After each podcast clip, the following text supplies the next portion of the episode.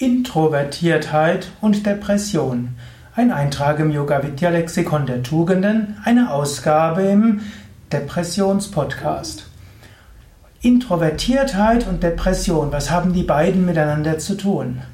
Introvertiertheit ist eine der verschiedenen Persönlichkeitsmerkmale, die sich auch in empirischer Forschung gezeigt haben. Es gibt Menschen, die sind introvertierter, es gibt Menschen, die sind extravertierter.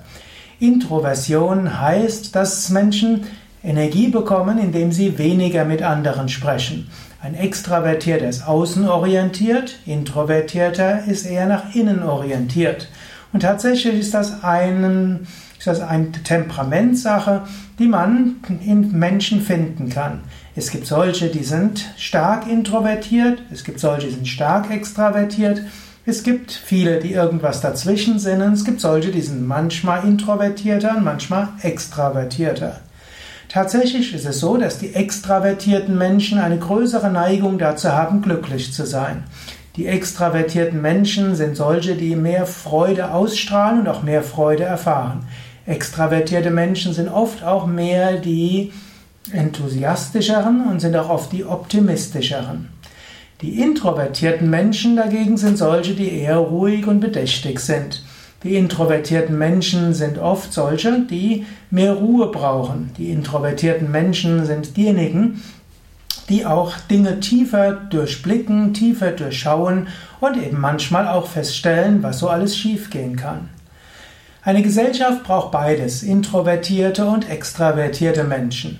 Die Introvertierten denken tiefer, die introvertierten Menschen denken etwas gründlicher, die introvertierten Menschen haben oft den längeren Atem, die introvertierten Menschen sind diejenigen, die bei einem Thema längere Zeit bleiben können. Dagegen die extravertierten Menschen sind solche, die äh, schneller abgelenkt werden. Tatsächlich haben auch in, Job, in Jobinterviews oft die Extravertierten die besseren Karten. Sie werden eher eingestellt obgleich die Introvertierten oft diejenigen sind, die langfristig mehr bewirken. Oft sind Ingenieure eher introvertiert und auch die Finanzbeamten und die Finanzchefs sind eher introvertiert und die Werbefachleute sind eher extravertiert. Hm, stimmt nicht immer, aber eine gewisse Überlagerung, Überschneidung gibt es dort.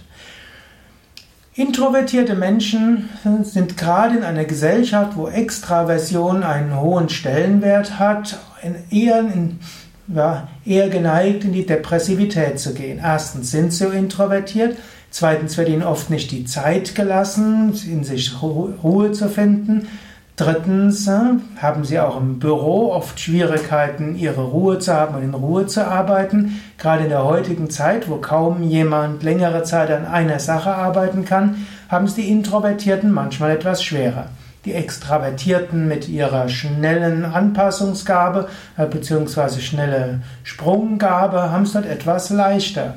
Aber die Introvertierten, die brauchen etwas mehr Zeit und Ruhe bei einer Sache zu bleiben.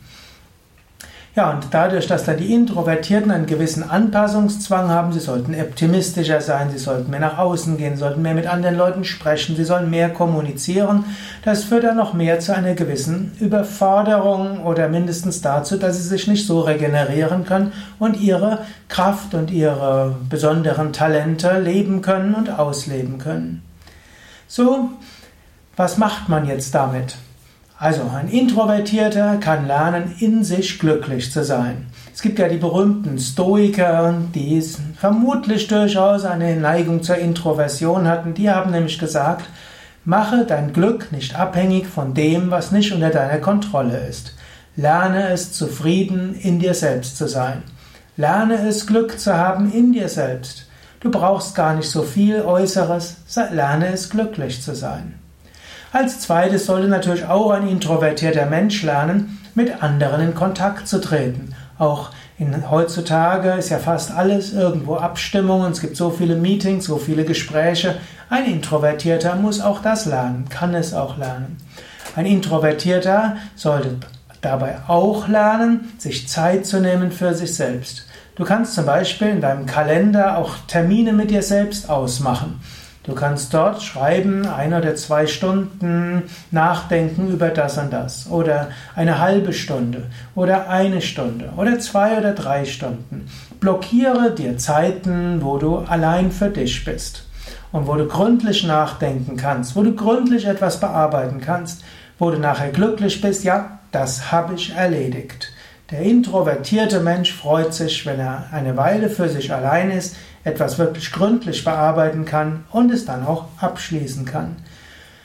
Mache nicht die Alles- oder Nichts-Philosophie im Sinne von, ich kriege gar, gar nicht, was ich mache, also hat es eh keinen Sinn, sondern mach daraus eine Philosophie, ich mache das, was möglich ist. Und was nicht möglich ist, geht halt nicht. Wenn du mit einem Introvertierten zusammen bist, sei es als Kollege, sei es äh, Partner, sei es in deinem Verein oder Initiative, dann achte darauf oder respektiere, dass er oder sie öfters mal Ruhe braucht, allein arbeiten will, nicht gestört werden will. Zu vereinbarten Zeiten, wo man gesagt hat, man lässt, man lässt ihn allein wirken, lässt man ihn auch allein wirken. Der Extravertierte hat keine Probleme. Wenn der Extravertierte jemanden hat, der einfach rein ins Büro rennt, der Extravertierte freut sich darüber. Der Introvertierte, der mag das nicht.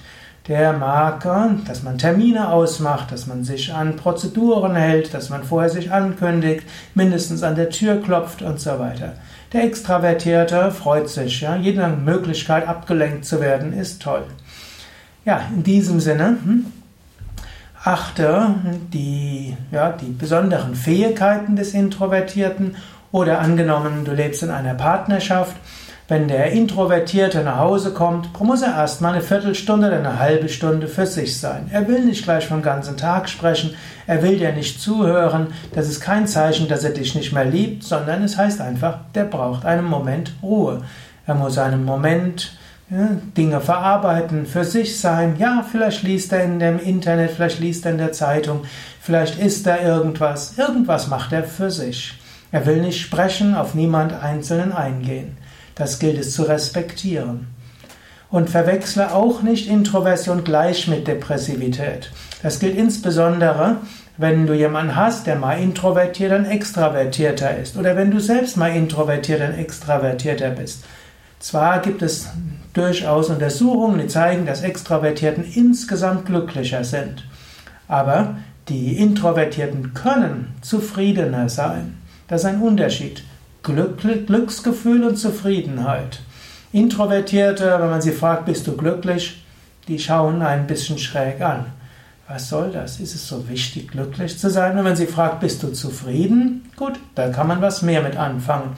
Oder wenn man sie fragt, ist dein Leben sinnvoll? Dann können sie was mit anfangen. Der Extravertierte, wenn man fragt, bist du zufrieden? Das macht für ihn keinen Sinn. Warum zufrieden? Ich will glücklich sein.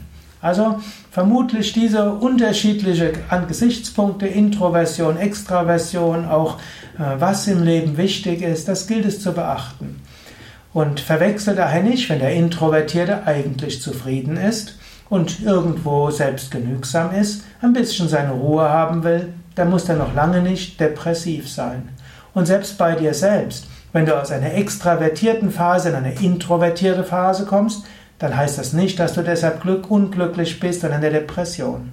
Ich glaube zum Beispiel, dass ein großer Teil der Menschen, denen irgendwo hm, äh, eine zyklotyme Persönlichkeit äh, als Persönlichkeitsstörung diagnostiziert wird, vielleicht sogar manche, die, von denen es heißt, sie seien manisch-depressiv, dass die eigentlich einen Wechsel haben zwischen Introversion und Extraversion. Es gibt Phasen, da sie introvertierter und Phasen, da sind sie extravertierter. Und für beide muss man lernen, dann unterschiedlich zu wirken. Ein Introvertierter macht anderes als ein Extravertierter. Wenn die gleiche Person mal introvertierte und extravertierte Phasen hat, muss sie überlegen, wie lebe ich die extravertierte Phase auf eine gute Weise, ohne es manisch zu übersteigern? Und wie lebe ich eine introvertierte Weise, ja, eine introvertierte Phase auf eine Weise, die auch angemessen gut ist, Zufriedenheit mir bringt und anderen und sinnvoll. Ja, das waren jetzt eine Menge von Denkanstöße zum Thema Introvertiertheit und Depression und Depressivität. Ich halte es für wichtig, dass man versteht, was Introvertiertheit ist, was Introversion ist. Du solltest wissen, bist du, ist dein Partner introvertiert oder extravertiert, zyklisch, in, zyklisch introvertiert, extravertiert oder irgendwo in der Mitte. Es kann dir sehr helfen, mit anderen gut zurechtzukommen und mit dir gut zurechtzukommen. Und manchmal nicht Introvertiertheit mit Depression zu verwechseln. Mehr Informationen über Introvertiertheit, Extravertiertheit wie auch zu Depression auf unseren Internetseiten auf www.yoga-vidya.de. Dort findest du ein Suchfeld. In das Suchfeld kannst du jeden beliebigen Begriff eingeben, über den du etwas wissen willst. Zum Beispiel Introvertiertheit, Extravertiertheit.